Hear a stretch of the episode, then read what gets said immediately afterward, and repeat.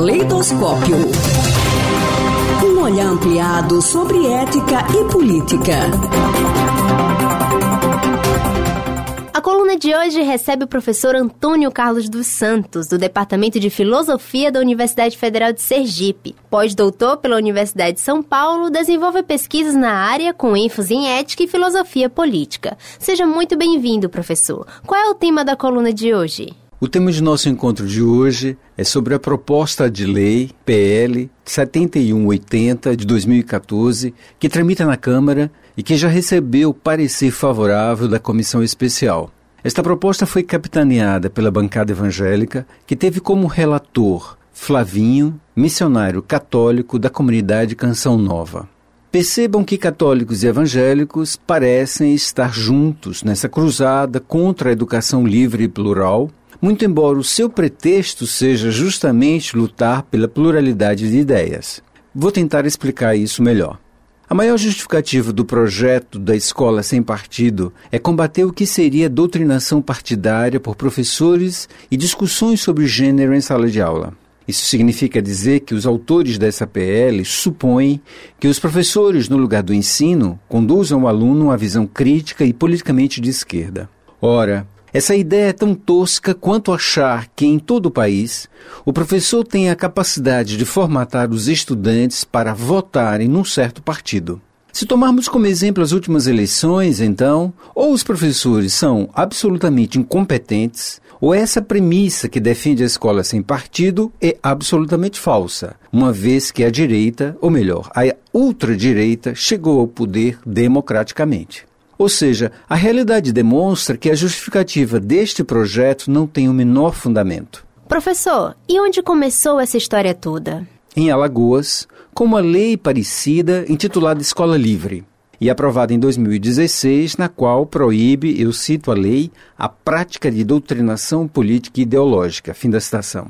Essa lei inspirou muitas outras. Segundo o levantamento do Movimento Educação Democrática, já houve ao menos 181 projetos de lei em câmaras municipais e assembleias em todo o país com teor semelhante. A lei alagoana já foi suspensa em março de 2017 por decisão monocrática do relator, o ministro Luiz Roberto Barroso. Falta o plenário do Supremo deliberar sobre o caso, podendo referendar ou não a decisão do relator. Uma das justificativas de Barroso para suspender a lei de Alagoas é que cabe apenas à União legislar sobre diretrizes e bases da educação. O ministro também levou em conta os direitos à educação e ao pluralismo de ideias e à liberdade de ensinar. Para o senhor, no fundo, o que pretende uma escola sem partido? Uma censura à escola e ao professor sobre a política e a própria ciência é sim um atraso do ponto de vista da pertinência legal e pedagógica da presença de temas como gênero e combate à desigualdade nas escolas, da valorização da gestão democrática escolar,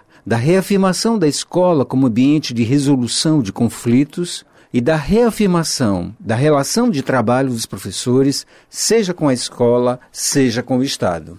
O que este projeto quer é impedir que diferentes interpretações e compreensões do mundo sejam debatidas nas instituições de ensino, estimulando a educação para a obediência e para a naturalização das desigualdades sociais, do racismo, do sexismo, da LGBTfobia e de outras discriminações. No fundo, esse projeto compromete totalmente a qualidade da educação porque estimula a obediência e a mediocridade científica.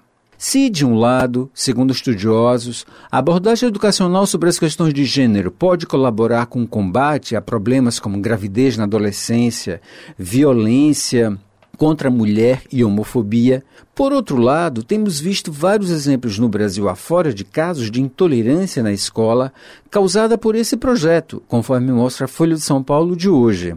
Em outubro, um docente de história em Natal foi ameaçado de morte depois que o pai de um aluno entendeu como ataque político uma explicação dele sobre a Lei Rouanet.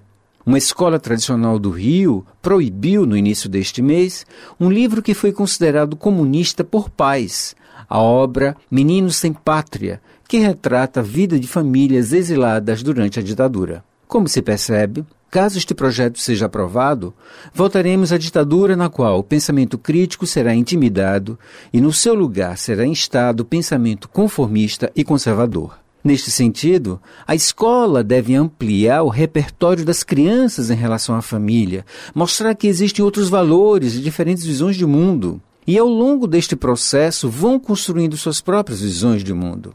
Quanto mais plural e tolerante a diversidade for esse caminho, mais perto estaremos de uma sociedade democrática. Caleidoscópio. Um olhar ampliado sobre ética e política.